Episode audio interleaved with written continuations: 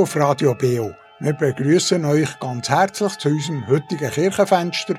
Schön seid ihr zu dieser vorgerückten Zeit noch auf Empfang. Wir haben heute ein Thema, das der älteren Generation noch bekannt ist.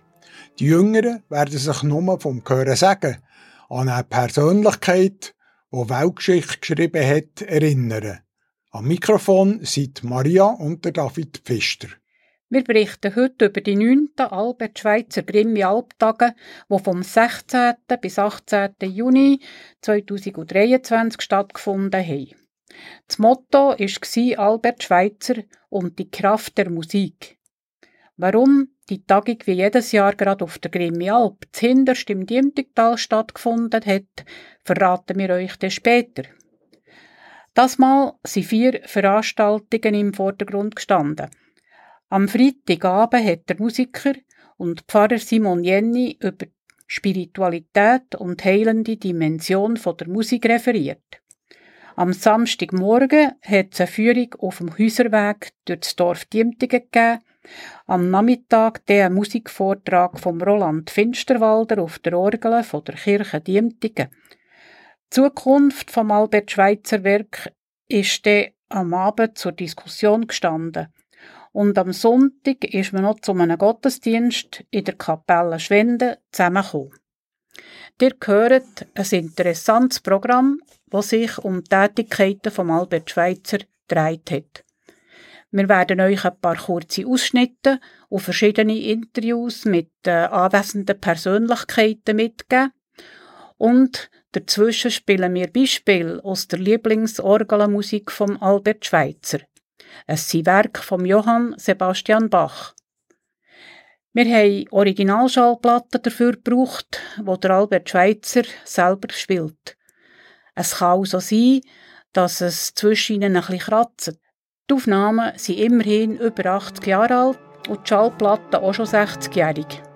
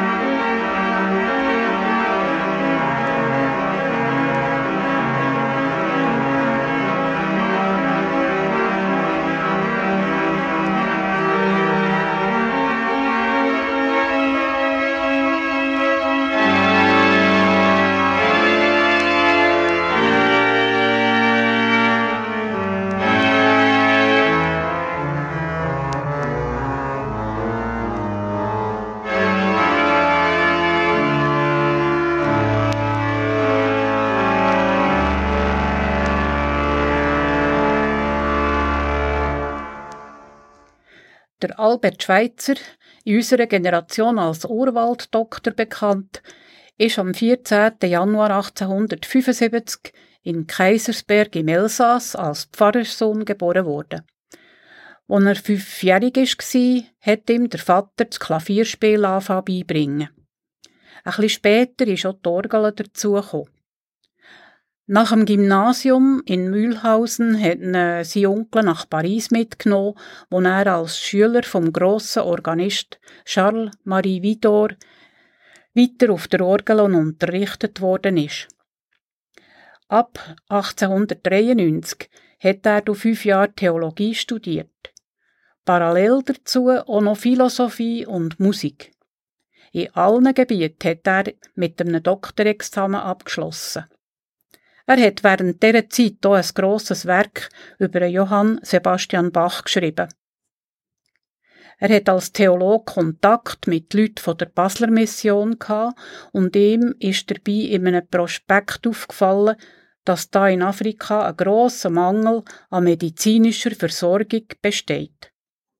Trotz Familie und einer ausgefüllten Tätigkeit als Schriftsteller und als Professor an der Uni hat er sich entschlossen, als Arzt diesen Menschen in Zentralafrika zu helfen und ein Spital aufzubauen. Als 30-Jähriger hat er hier mit einem Medizinstudium angefangen, das er 1913 mit der Doktorarbeit abgeschlossen hat. Am 26. März 1913 haben Albert Schweitzer und seine Frau Helene die Reise zu der Missionsstation Lambarene antreten. Die Pariser Bachgesellschaft hat ihm zum Abschied einen Flügel mit Pedalklaviatur geschenkt, dass er mit seinen Bachstudien weiterfahren konnte. Nach Ausbruch vom Ersten Weltkrieg ist er und seine Frau, weil sie deutsche Staatsbürger waren, durch die Franzosen bis 1918 interniert worden. In dieser Zeit, in einem Internierungslager, hat er seine Ethik von der Ehrfurcht vor dem Leben entwickelt und verfasst. Nach der Rückkehr in Elsass 1918 hat er Vorträge über die Ethik und Orgelkonzerte gegeben, dass er Geld für einen Wiederaufbau vom Spital hat zusammenbringen Im Frühling 1924 ist der Albert Schweitzer nach Lambarene zurückgegangen, hat das Spital neu auf- und ausbauen und bis zu seinem Tod am 4. September 1965 selber geleitet. Der Albert Schweitzer war in meiner Jugendzeit ein Idol für alle Menschen, die seine Ethik, Ehrfurcht vor dem Leben, seine uneingeschränkte Hingabe für die Menschlichkeit und sein Satz Ich bin Leben, das Leben will, inmitten von Leben, das Leben will, gut gefunden haben. Er ist nebst Theolog, Philosoph und Arzt und Musikwissenschaftler Konzertorganist, Baumeister, Handwerker und Organisator gsi. In unzähligen Orgelkonzerten in ganz Europa hat er Geld gesammelt für sein Spital. In Europa und Amerika hat er viele Freunde gehabt. Sponsoren, Spender, Ärzte, Pflegerinnen, die zum Teil selber nach Lambarene gegangen sind, für ihn zu unterstützen. 1952 hat er den Friedensnobelpreis bekommen. Nach seinem Tod 1965 hat der Schweizer Arzt Dr. Walter Munz die Leitung vom Spital übernommen. Und heute? 1981 hat man das Spital erneuert. Das ist aber heute schon wieder baufällig. Vor sechs Jahren hat der Staat Gabun die Rechte und Pflichten vom Spital übernommen. Seither hört man nur wenig, was da geht. Finanzielle Unterstützung aus Europa gäbe es nur noch für konkrete Projekte.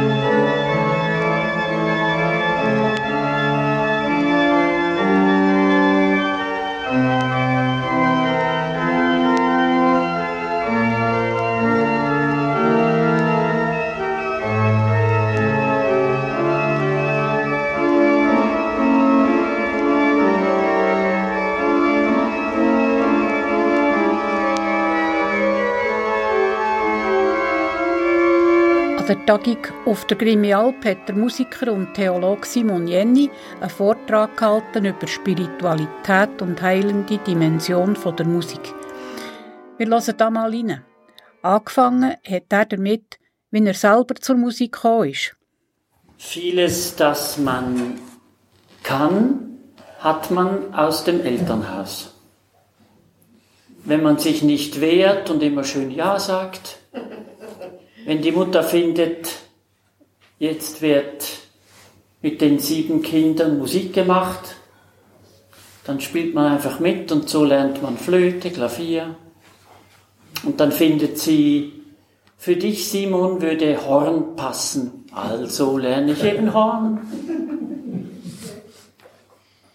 Ja, und ich bin heute glücklich darüber. Nicht immer war ich das vielleicht. Mein Bruder hat rebelliert und hat seinen Kontrabass in die Ecke gestellt und ich bin dabei geblieben und habe den Beruf meines Vaters, Pfarrer, als zweiten Beruf gewählt und den Beruf meiner Mutter, Musikerin, als ersten Beruf. Und damit lebe ich ganz gut. Ich singe gern, das habe ich schon, bevor ich ge geredet habe, konnte ich singen. Immer das gleiche Lied, aber was soll's? Mich hat es nicht geärgert, nur die anderen. Und man musste immer Theater spielen. Im Advent, wenn sowieso schon alles voll war und alle gestresst, musste man noch ein Theaterstück einstudieren. Naja, aber das gehört jetzt alles zu meinen Berufen, zu meinen Tätigkeiten. Ja, Vater und Mutter sind im Gesangbuch verewigt. Da gibt es einige Melodien oder Texte. Meine Mutter hat ein Pseudonym, Maria Lohus, und ein schönes äh, Lied, schwedisches Lied.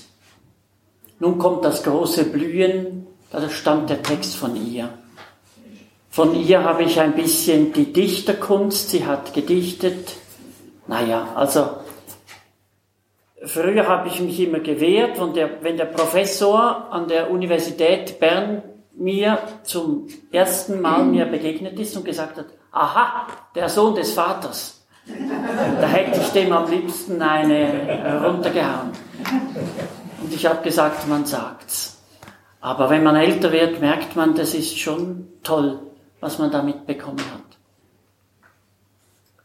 Ja, vielen Dank, dass ihr mir zuhört in dieser Stunde zu diesem mir wichtigen Thema Musik, die Spiritualität der Musik und auch was Musik bewirken kann, dass sie wirklich eine Heilkraft hat. Ich möchte gern mit einem Stimmungsbild beginnen, das habe ich erfunden, aber das könnte sich so abgespielt haben. Wir sitzen in einem Konzerthaus. Albert Schweitzer spielt an der Orgel, nicht Kirche, Konzerthaus und die Leute hören zu. Es wird immer stiller. Die Musik hat ja auch Pausen. Das sind nicht Unterrichtspausen, das sind Gestaltungselemente in der Musik. Und er spielt auch gar nicht speziell virtuos, aber irgendwie, so scheint den Besucherinnen und Besuchern, ist etwas Besonderes in seinem Spiel. Anders als bei anderen. Er spielt natürlich Bach, Johann Sebastian Bach, aber auch andere Komponisten. Und am Schluss des Konzertes geht es eine ganze Weile bis die Leute klatschen. Sie sind ergriffen, sie sind berührt. Und jemand sagt zu seinem Nachbar, also ich habe fast das Gefühl, als habe sich die Ewigkeit ausgebreitet.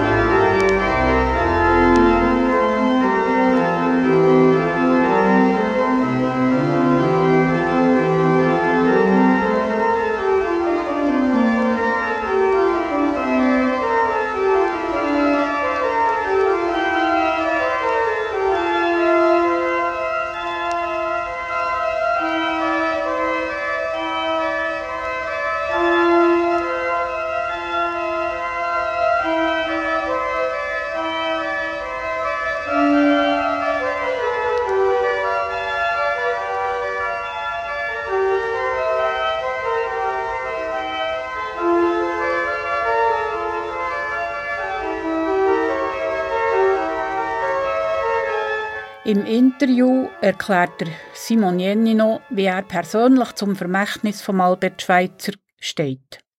Simon Jenny, du bist Musiker und Pfarrer, wie ja das der Albert Schweitzer auch war. Was hast du für eine Beziehung zu dem Albert Schweitzer? Also das ist die richtige Reihenfolge, Musiker und Pfarrer.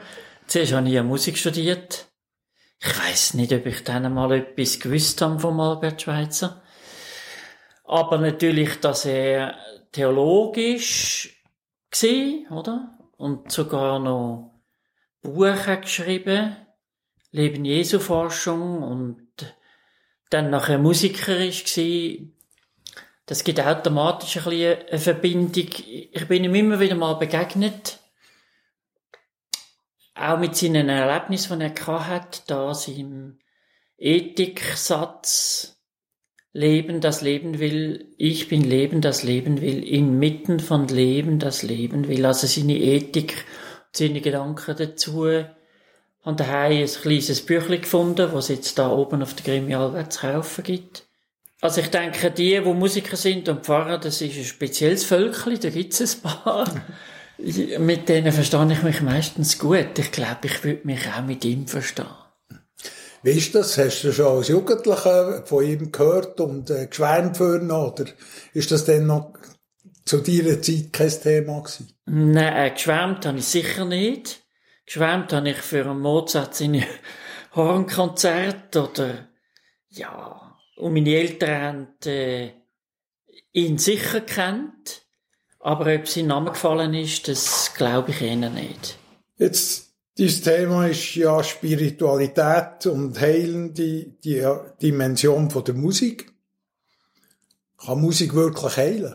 Ja, ich, ich will etwas sagen, wie Musik wirkt und da, das ist schon noch verrückt, was da passiert, wenn man intensiv Musik lost oder aktiv oder sogar Musik spielt, was da abgeht im Hirn.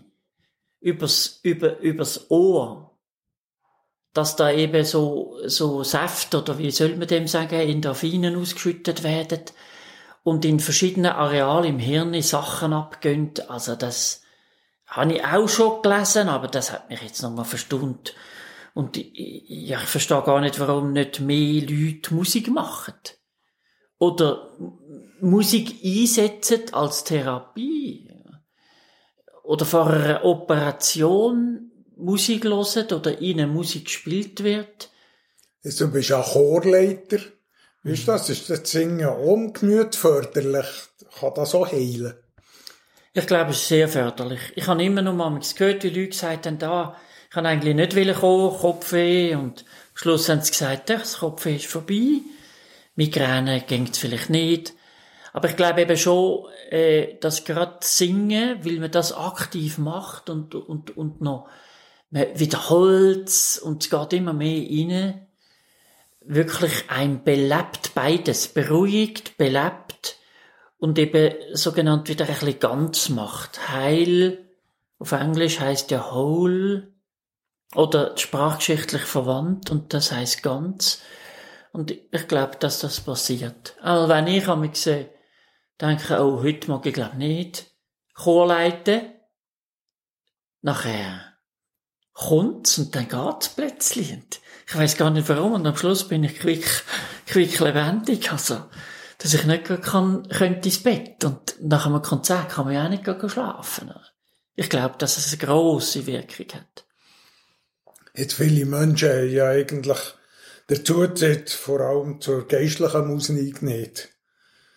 Was empfiehlst du denen denn zur Heilung? Kann man da auch andere Musik nehmen? Vielleicht schon. Ich habe mal gelesen, indische Gebetsmusik sei also auch ähm, heilsam. Sicher gibt's noch andere. Das wäre mal ein grosses Forschungsgebiet. Dass man ein bisschen schaut, es gibt ja so musikalische Heimapotheken oder so etwas. Früher hat es das mal gegeben, wo man zu jedem äh, Weh und Schmerz könnte eine Musik auslesen ich glaube, zu Mozart haben manche Leute Zugang. Dann würde ich halt äh, sagen, das ist Mozart und nicht, das ist ein Mess. Und würde das denen empfehlen. Weil er hat so etwas Lichts, der Mozart. Oft. Muss ja nicht gerade zu Requiem hören. Aber auch, äh, es geht auch mit Bach.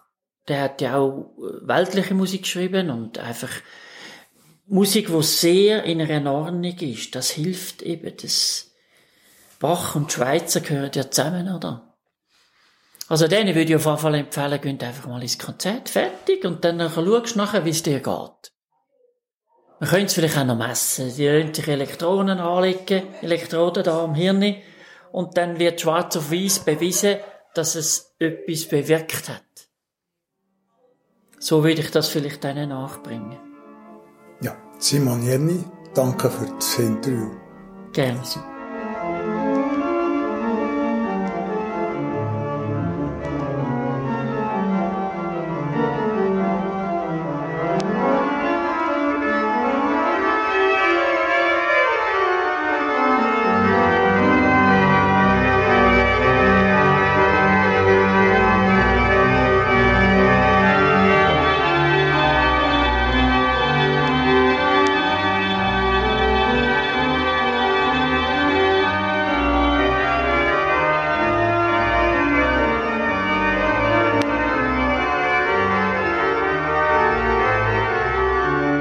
Wir sind auf Radio Beo im Kirchenfenster über die Albert Schweitzer Grimme Alptage. Am Mikrofon sind der David und Maria Pfister. Der Präsident vom Albert Schweitzer Werk, wie der Verein heute heisst, gibt uns jetzt Auskunft über die Institution. Ja, da vis wieder Fritz Vogel, der ist Präsident von dem Albert Schweitzer Verein. Wie heißt der Verein genau? Äh, Albert Schweitzer Werk, neu jetzt. Und was hat der für einen Zweck und woher kommt der? Wie lange gibt's den schon? Der Zweck ist, das Werk vom Albert Schweitzer äh, in der heutigen Zeit auch bekannt zu machen, zu vertiefen, zu verbreiten mit Veranstaltungen, ebenso wie jetzt hier auf der Grimmi Alp, die Tage. Und der eigentliche Verein geht seit 1949. Äh, es hat aber schon vorher, in den 20er Jahren, wo der Albert Schweitzer ja nach seinem ersten Aufenthalt 1913 bis 1917 äh, ist zurückgekommen, hat Schulden gehabt, hat dann mit Vorträgen, mit Orgelkonzert, Predigten, ist er in der Schweiz, in Europa umgereist und hat so Geldmittel zusammengebracht, dass er dann 1924 ein zweites Mal hat können runtergehen und dann eigentlich auch das eigentliche äh, Spital hat können wieder aufbauen und weiterführen, so wie es heute noch äh, immer noch existiert, also über 100 Jahre später existiert es immer noch und ihm ist es wichtig möglichst wenig Administration zu haben, sondern er hat auch einmal den Ausdruck geprägt, das Leben ist tun. Und nicht reden lang reden drüber, sondern aktiv etwas tun. Und das ist eigentlich nach wie vor auch unsere Devise, konkret Projekte zu unterstützen und den Leuten, die es nach wie vor sehr nötig haben im Urwald, dort weit abgelegen, auch äh, Hilfe zu bieten. Gut, jetzt haben wir ja da die neunte Albert Schweitzer Grimm Alptag. Wie kommt das dazu, dass ihr da immer so eine, eine Veranstaltung könnt machen könnt? Jahr, wahrscheinlich jährlich ist das. Wo ich für das 100 Jahre Jubiläum im Jahr 2013 hat dürfen Aktivitäten der Schweiz äh, initiieren, bin ich sehr rasch drauf gestoßen auf die Grimme Alp, dass er von 1901 bis 1909, mit der Ausnahme im 7., dann ist er im Bündnerland gewesen, jeweils seine Sommerferien hier oben auf der Grimme Alp verbracht hat und da vor allem am Werk über Johann Sebastian Bach geschafft hat. Er hat das vom Französischen ins Deutsche übersetzt und hat da einmal gesagt, man kann nicht eins zu eins vom Französischen ins Deutsche übersetzen. Das deutsche Werk ist dann fast doppelt so umfangreich geworden, mit gegen 800 Seiten.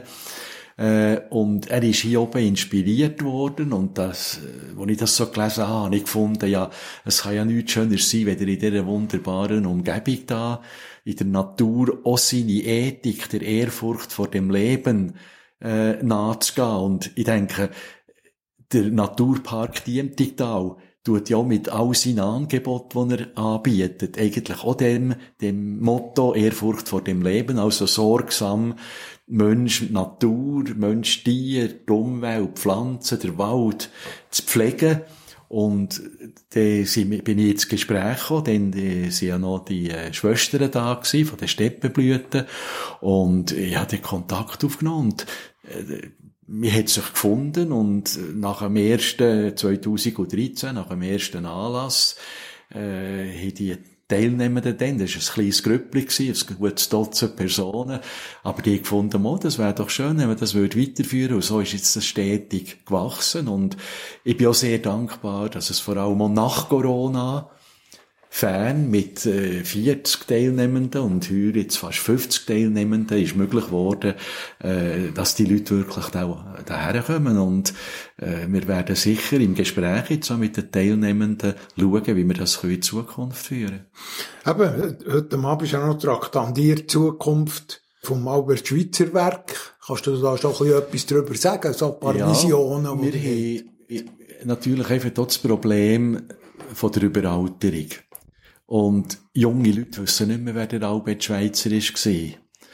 Das, äh, wir müssen über seine Ethik, Ehrfurcht vor dem Leben, eben das Umgehen. Eine Schulklasse in Interlaken hat vor ein paar Jahren äh, das Thema aufgenommen und das ist mir so eingefahren.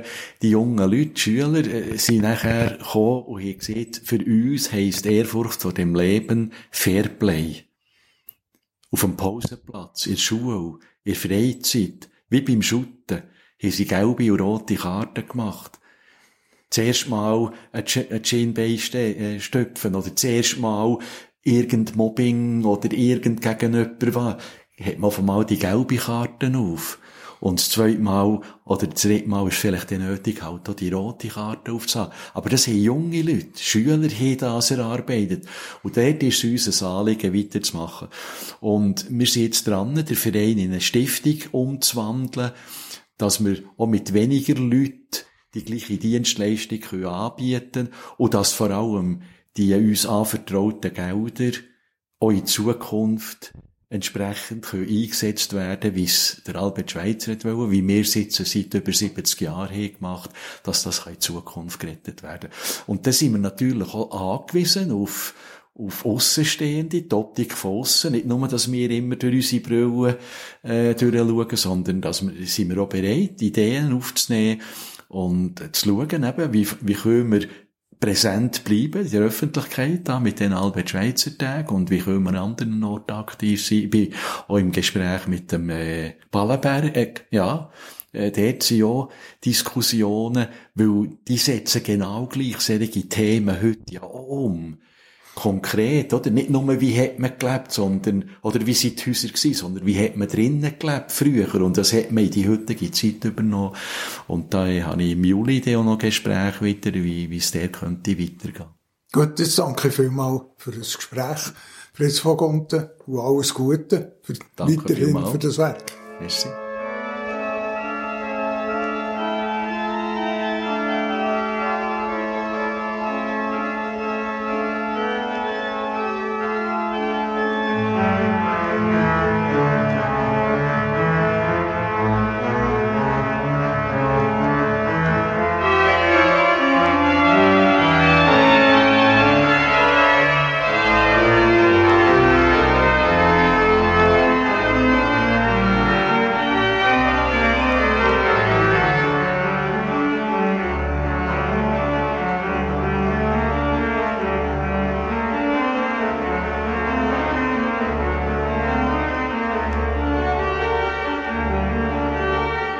Samstagnachmittag hat es in der Kirche Diemtigen ein Orgelkonzert mit dem Musiker und Organist Roland Finsterwalder gegeben.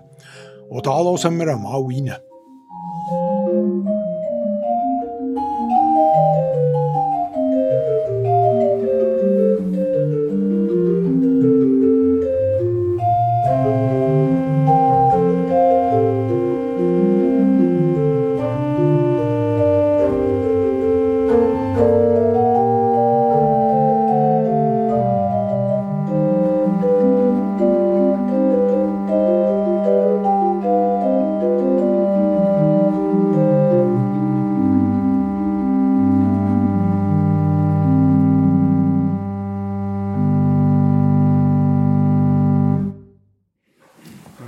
Jetzt fragen, heute, wenn jemand Organist werden will, dann studiert er Musik, macht ein Kirchenmusikstudium, macht er noch ein Konzertdiplom als Abschluss, hat dann ein Zertifikat. Wie war das denn zu Zeiten von Bach? Die meisten der Komponisten hatten Unterricht zu Hause bei ihrem Vater oder vielleicht einem Bruder oder einem anderen Verwandten und ähm, sind dann irgendwo vielleicht noch zu jemandem gegangen in die Lehre. Also das, was wir heute so als Anlehre bezeichnen würden in einem Beruf, das war damals eigentlich gang und gäbe, dass man irgendwo hingegangen ist und jemand hat gezeigt, guck, ich zeig dir, wie spielt man Orgel. Und das hat Bach eigentlich auch gemacht. Er hat sich Anregungen gesucht und zwar indem er ganz viel Literatur, also Orgelliteratur, abgeschrieben hat, gespielt hat. Das ist ja auch eine Form von Weiterbildung, also auch italienische Komponisten, ähm, Frescobaldi zum Beispiel oder viel auch französische Komponisten. Und zu einem ist er als ähm, Schüler gegangen und zwar, das war Dietrich Buxtehude. Dietrich Buxtehude 1641 geboren und ist Organist gewesen in Lübeck, in St. Marien, als Nachfolger vom berühmten Franz Tunder. Es war üblich zu der damaligen Zeit dort, dass eben immer die Tochter des Organisten geheiratet werden musste, um den Orgelposten zu bekommen. Das, darauf hat sich Buxtehude eingelassen. Die zweite Tochter von Franz Tunder hat er geheiratet.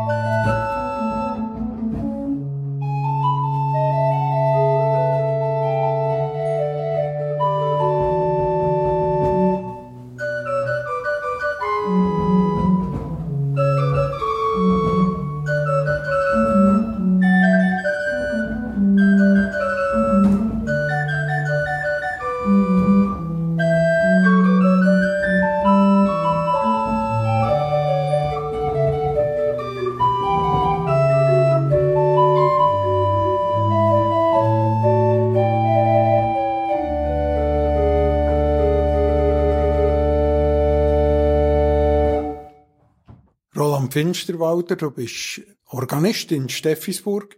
Wie bist du zu den Grimmi Alptag gekommen?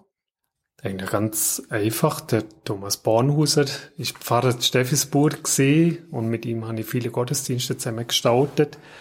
Und weil er gewusst hat, dass ich in Steffisburg ja auch Orgelmatinee spiele, ähm, und wo er offensichtlich schätzt, hat er mich gefragt im Rahmen hier vor dieser Tagung, der, ähm, auch zu spielen, das Orgelkonzert.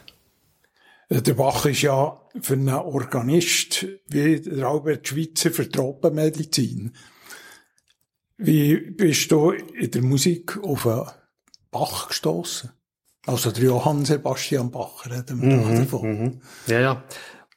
Mein Vater hat damals eine Schallplattensammlung vom Gesamtorgelwerk von Bach.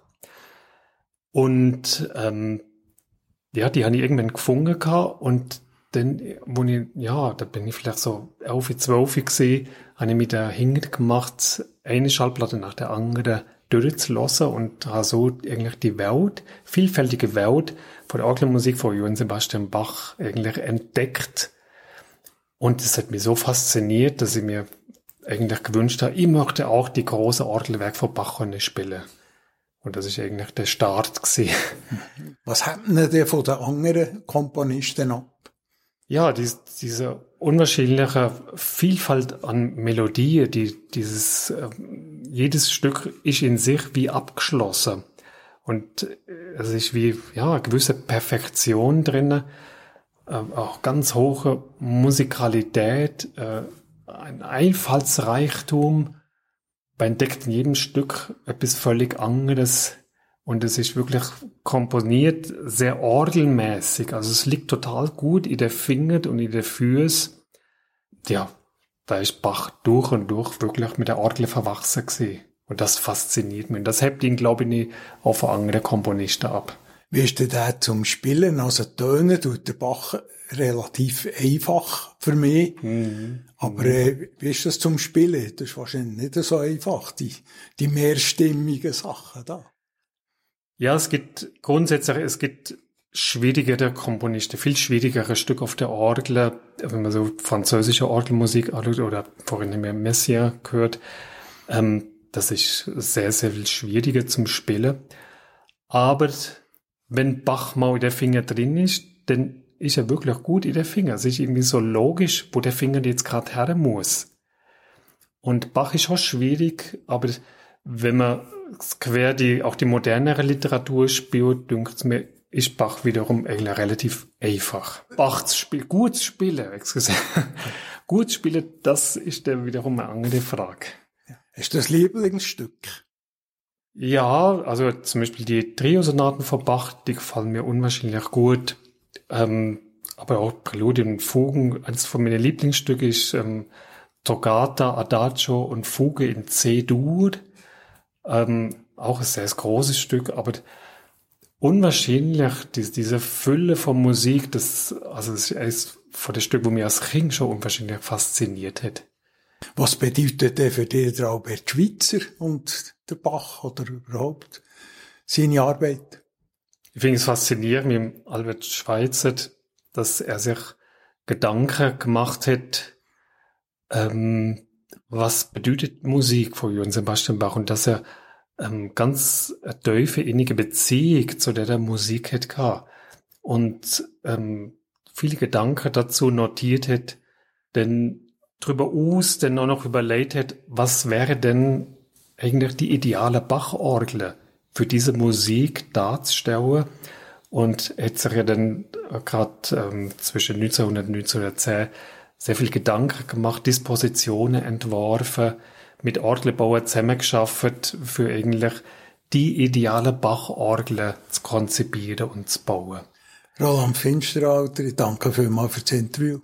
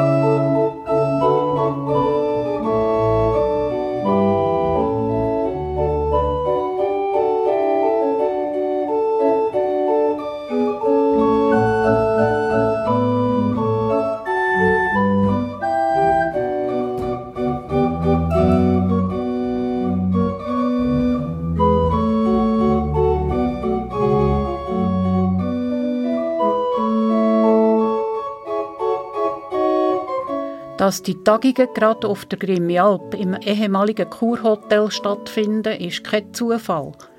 Der Vizechef vom Hotel, der Hans-Rudi Zumbach, weiss mehr darüber. Hans-Rudi Zumbach habe ich da vis à -vis von mir.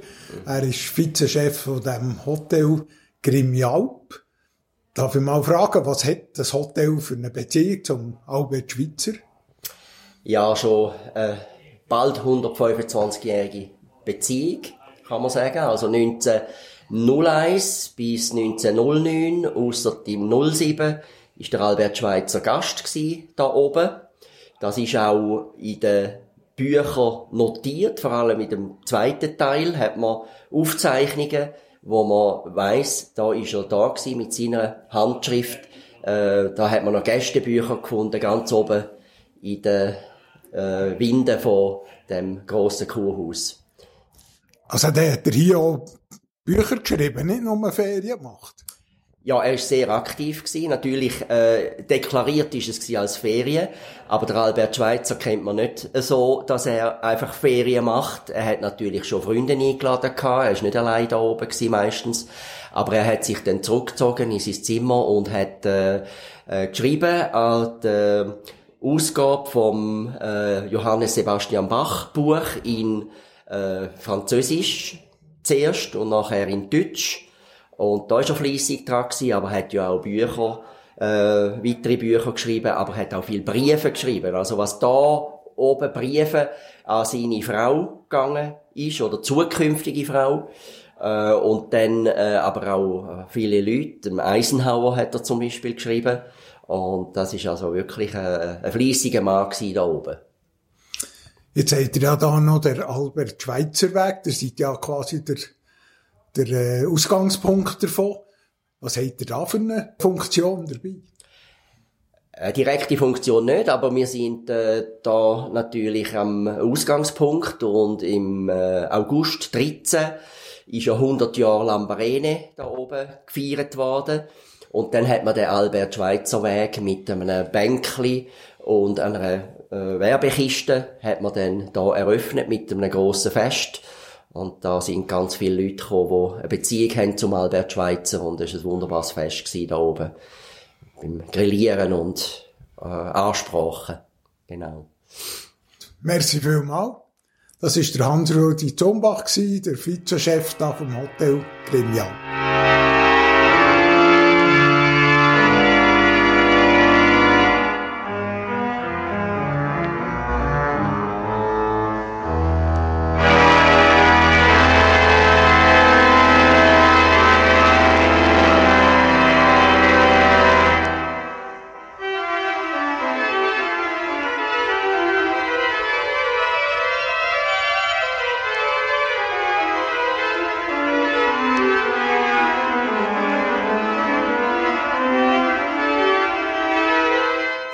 Ansbach im Elsass gibt es noch heute im ehemaligen Haus vom Albert Schweitzer ein Museum.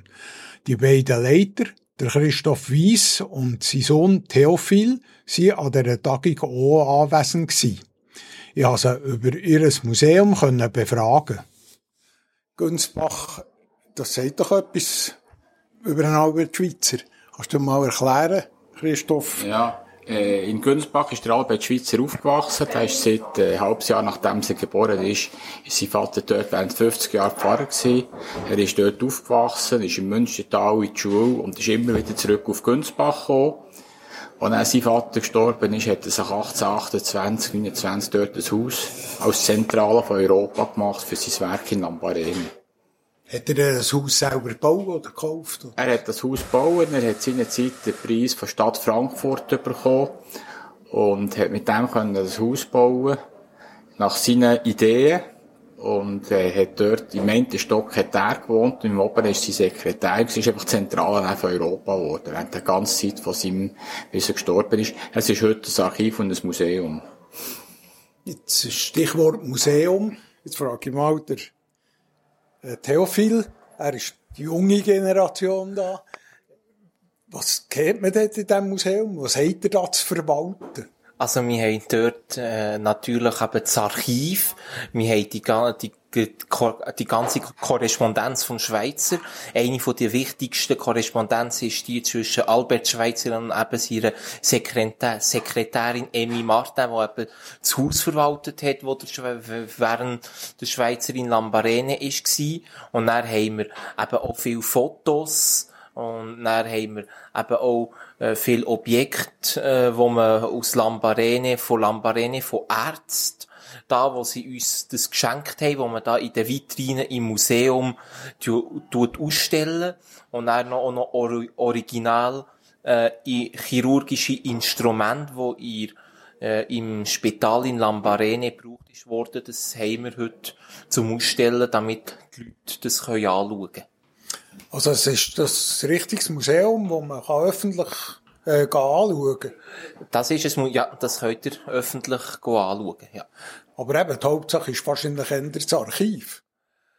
Ja, also äh, es gibt also beides ist, ist zentral, Archiv und das Museum eben. Es gibt Leute, die eben Recherchen machen und dann tun sie sich an das Archiv wenden wenn sie Recherchen vielleicht über, eine, über eine Periode, über ein Jahr zum Beispiel, über einen Friedensnobelpreis oder über einen Brief, den der Schweizer eben am amerikanischen Präsidenten hat geschrieben oder eben äh, seiner Sekretärin und sie über das wollen einen Bericht schreiben oder Dokumentation, dann tun sie uns, das an, tun sie uns da anfragen. Christoph, hast du den Albert Schweitzer noch erlebt? Nein, ich leider das Glück nicht gehabt. Was ich erlebt habe, ist seine Tochter und seine Enkelkinder. Mit denen habe ich sehr engen Kontakt gehabt. Ich habe die in der Schweiz gesehen, ich habe sie in Lambarene gesehen. Ich habe sie aber auch in Amerika sie besuchen. Das sind für mich wahnsinnig eindrückliche Begegnungen überhaupt. Einfach die Leute, die dort gemacht haben. Ich habe mal das Glück gehabt, dass ich eine Reise machen auf Lambarene, wo elf ehemalige Mitarbeiterinnen vom Schweizer dort unten waren. Das ist für mich ein Genuss mit denen zu diskutieren, zu fragen. Und die erzählt, wir sind ins alte Spital gegangen, weil die dort praktisch aufgelebt und das, mir hat das Spital wahnsinnig gelebt. Äh, das, das, ist, das ist hochinteressant und das motiviert auch. Was ich vielleicht noch sagen kann für Günzbach, das ist also effektiver Besuch wert. Wir haben dort auch im alten Pfarrhaus, wo der Albert Schweizer ist aufgewachsen, das ist heute ein Gästehaus, also dort kann man übernachten. Es ist sehr schön für Ausflug von Günzbach aus zu machen, weil das Elsass das weiss man, das ist sehr schön. Und das Münchental ist sehr schön. Und das kann man kombinieren. Und wieso redest du Berndeutsch? Ich bin Sonderseen geboren und Sonderseen aufgewachsen. Ich bin durch äh, Pfarrer Richard Brühlmann von Thun, der ist mein Vorgänger, dort reingekommen, das vor 30 Jahren dort reingerutscht und jetzt bin ich einfach dort. Äh, jetzt noch der Theophil, wie sieht das aus? Du bist eben eine junge Generation. Ja. Wie viel hast du von dem Geist, von dem äh, Albert Schweitzer noch mitbekommen? Ich weiß noch, ich kann dir sagen, in meiner Zeit ist das einer von den ganz grossen, soll ich dem sagen, äh, Vorbilder gewesen, wie Kennedy und, und Mahatma Gandhi und so weiter. Wie ist das heute für dich? Also, äh, für mich, ich bin natürlich eben auch famili also familiär, äh, weil ich habe da eben eine Großmutter, die in Lambarene hat gearbeitet. Die ist dort Hebamme gewesen.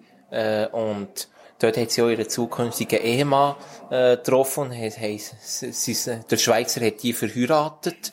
Und für mich Schweizer ist natürlich auch ein Vorbild, was da alles geleistet hat für die Menschheit und äh, was da alles gemacht hat. Und ja, für mich ist einfach wichtig, dass die jüngere Generation, dass auch meine Generation weiß, was er gemacht hat.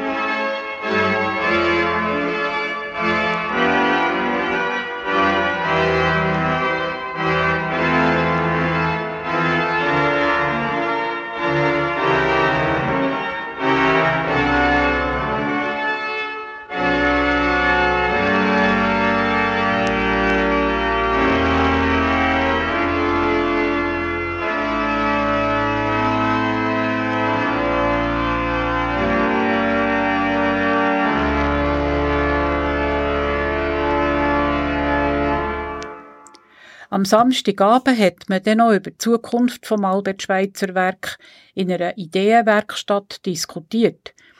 Man hat vom Präsident Fritz Vogunten gehört, dass es in der ganzen Welt noch ein paar weitere Albert Schweitzer Spitäler gäbe, zum Beispiel in Haiti.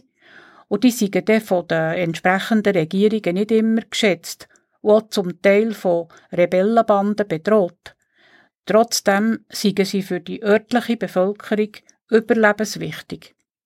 In Lambarene sei das Spital vor ein paar Jahren in die Regierungshände übergegangen und werde vollständig durch Einheimische geführt und betrieben. Gehören tut bis seither nicht mehr viel. Von unserer Seite werde nicht mehr einfach Geld abgeschickt. Wenn es ein konkretes Projekt gäbe, sei man aber immer freigebig gewesen. Der Albert Schweitzer habe selber gesagt, dass wahrscheinlich die Lebensdauer von seinem Spital endlich sei. Aber seine Ethik mit der Ehrfurcht vor dem Leben und sein Lebensmotto Ich bin Leben, das Leben will, inmitten von Leben, das Leben will, in der Gesellschaft länger werde überleben. Menschen wie der Albert Schweitzer sind Leuchttürme in unserer verworrenen Welt zwischen Egoismus, Kommerz und Atheismus. Die Erbschaft können wir erhalten und unseren Nachkommen weitergeben. Wir haben euch heute im Kirchenfenster über die 9. Albert Schweitzer Grimmi Albtage vom 16. bis 18. Juni berichtet. Wir haben die Stimmen den wichtigsten Referenten und viel Orgelmusik gehört.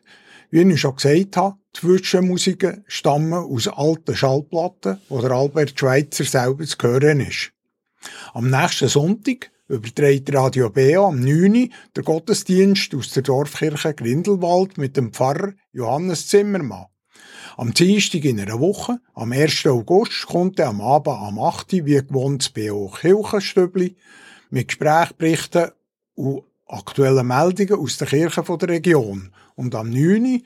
das BO Kirchenfenster, Wildwuchs und Mischwald in der Kirche was die Kirche von der Forstwirtschaft kann lernen kann. Es sind Eindrücke aus der Ref Bejuso-Tagung mit der Marianne Lauener und der Silvia Stamm.